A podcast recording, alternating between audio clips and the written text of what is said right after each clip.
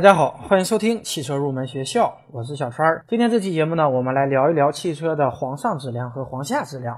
实际上，一台汽车我们可以将其分成为皇上质量和皇下质量两个部分。那么，皇下质量一般是指它不由悬架系统所支撑的这部分质量。你比方说，我们汽车的轮毂、轮胎、刹车盘、刹车钳，它们是位于下部，它不依靠悬架系统来进行支撑。所以呢，这部分不由悬架系统所支撑的部件的质量，我们称为簧下质量。那么剩余的那部分需要依靠悬架系统来支撑的质量呢，就称为簧上质量。那么这两部分质量对于汽车的性能有哪些影响呢？当一辆汽车在路面上行驶，那么悬架系统会不断的接受来自于路面的冲击。而成员呢，在车内最理想的状态应该是我们的车体始终相对于路面保持静止，但是现实中呢，这是不可能做到的。但是，一般来讲，适当的增加簧上质量，减小簧下质量，可以提高我们汽车的乘坐舒适性。这是因为，如果适当的增加簧上质量，就会增加车轮对地面的压力，使得我们的车轮紧密的贴合路面。但是呢，我们又不能够让簧下质量过大。因为簧下质量如果过大，那么它自然具有更大的运动惯性，这样呢，它会将路面的起伏状态直接传递给车身，而影响我们的乘坐舒适性。所以呢，应当适当的减小簧下质量。可以给大家举个例子，你比方说奥迪 A 八和宝马五系，它采用的是铝制的横拉杆，因为铝制它的材料更轻，所以它可以适当的降低汽车的簧下质量。